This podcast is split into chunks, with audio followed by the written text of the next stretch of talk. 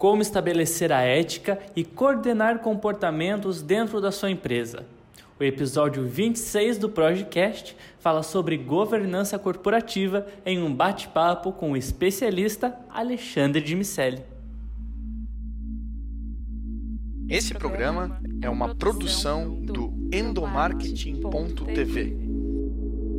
Está no ar o Projecast. Identificar de fato o que acontece no ambiente de trabalho e construir uma ética empresarial pode ser o grande desafio dos gestores do amanhã. E por que não dizer dos de hoje também? O Projecast de hoje traz uma entrevista com Alexandre de Micelli, palestrante, professor, pesquisador e escritor. Alexandre, prazer ter você aqui no nosso Projecast. Bem-vindo. Muito prazer, Igor. Muito prazer estar aqui com vocês. Bem, Alexandre, todos nós somos impactados positiva ou negativamente pela governança corporativa, certo?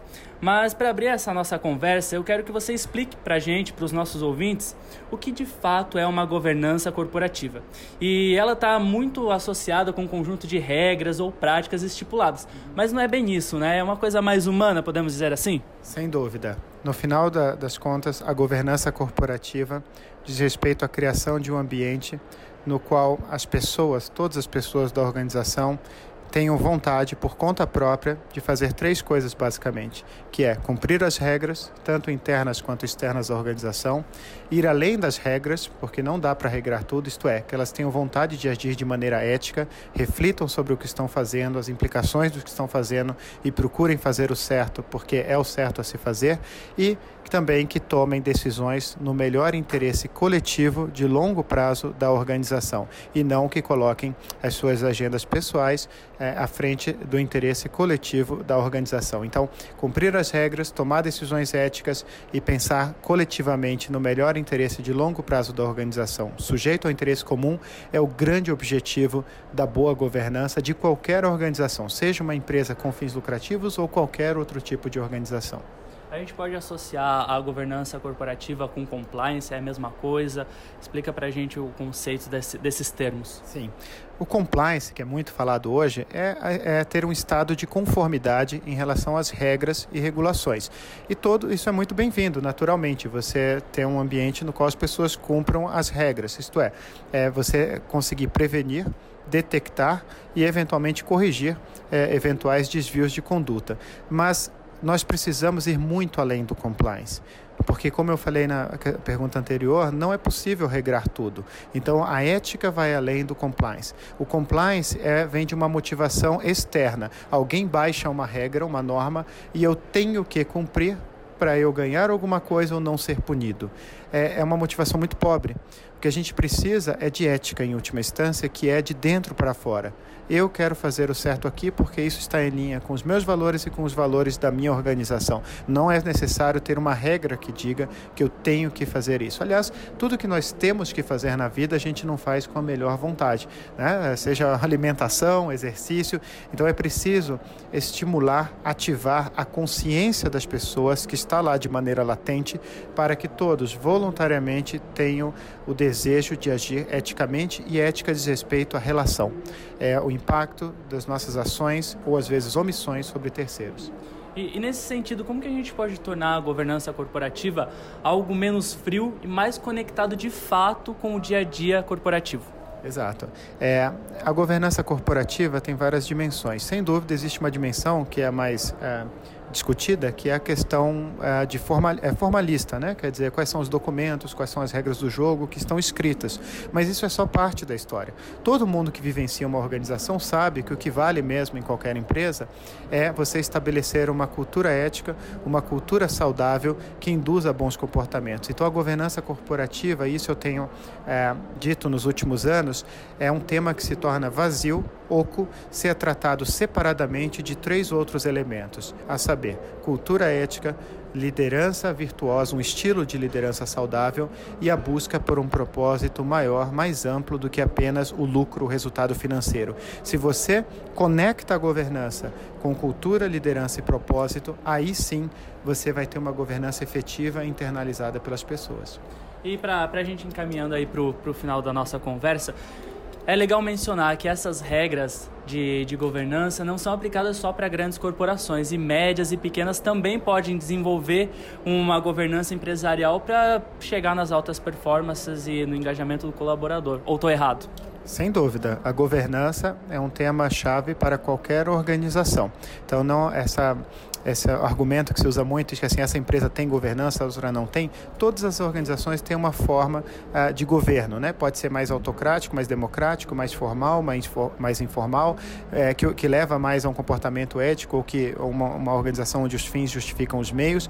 É, então, quando a gente fala a, a governança, isso é aplicável é, a qualquer organização, tem que ser discutido por qualquer organização. Naturalmente, existem suas especificidades, mas em última instância, querer fazer com que as pessoas cumpram as regras, ajam de maneira ética e pensem no interesse coletivo, obviamente esse é um tema que diz respeito a todas as empresas. E no seu ponto de vista, quais são as complicações de um ambiente de trabalho sem governança? Quais são essas complicações que podem gerar? Sim, é, ou com uma governança pobre, né? Uma, quando a empresa ela é desgovernada, digamos assim, ou falta governança apropriada, isso induz a diversos efeitos colaterais que temos visto, infelizmente, nos últimos anos. Em última instância, escândalos empresariais que envolvem corrupção, fraude, é, problemas ambientais, é, desrespeito a direitos humanos, problemas no, na relação com, com os clientes. É, você tem outro efeito colateral muito grande, que é o desengajamento, a infelicidade das pessoas no ambiente corporativo. As pessoas pessoas começam a ver o trabalho como um fardo quando, e não como uma fonte de realização, quando a empresa ela não consegue é, definir claramente é, o norte dela, o rumo dela, o propósito dela, quando a empresa não vivencia seus valores e quando ela, em última instância, é vista apenas como uma máquina para fazer dinheiro a qualquer custo. Isso leva a uma situação cada vez mais de um vazio nas pessoas e, infelizmente, uh, muitas vezes de comportamento antiético. Então, governança, boa governança é um tema-chave para que a gente alcance três uh, resultados que são críticos para o sucesso de qualquer empresa no século XXI, que é engajamento barra felicidade no ambiente de trabalho, ética nas decisões tomadas e inovação. A boa governança leva a esses três uh, resultados que são essenciais para qualquer empresa. E tudo isso está super conectado com o painel que você teve aqui durante o Conar 2019, onde a gente está gravando esse podcast, que falava sobre justamente sobre ética e felicidade no ambiente de trabalho. Por que, que esses dois elementos estão juntos quando a gente fala do sucesso das empresas no século 21?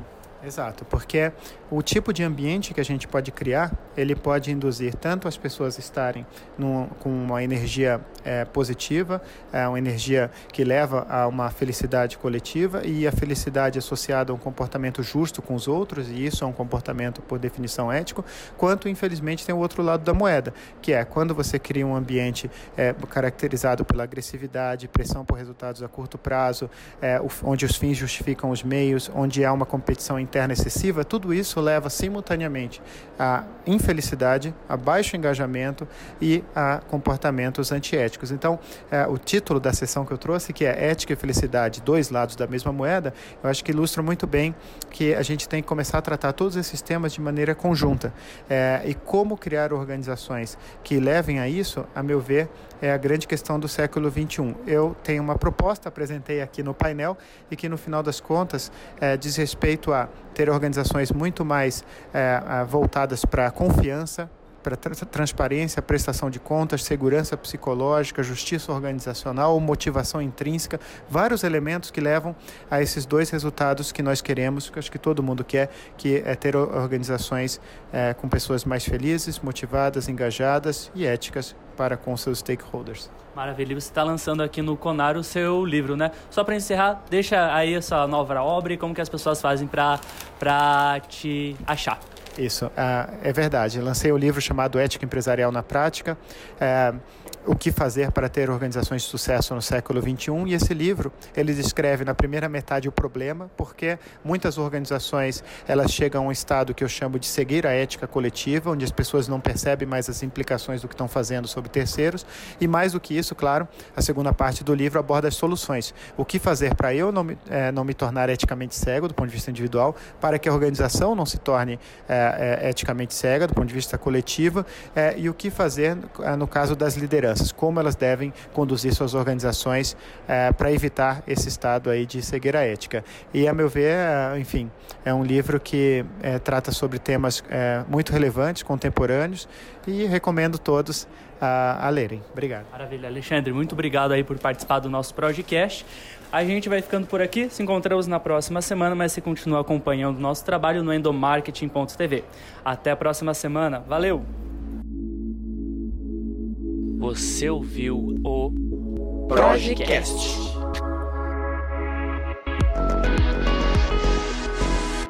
Produção e edição Igor Lima.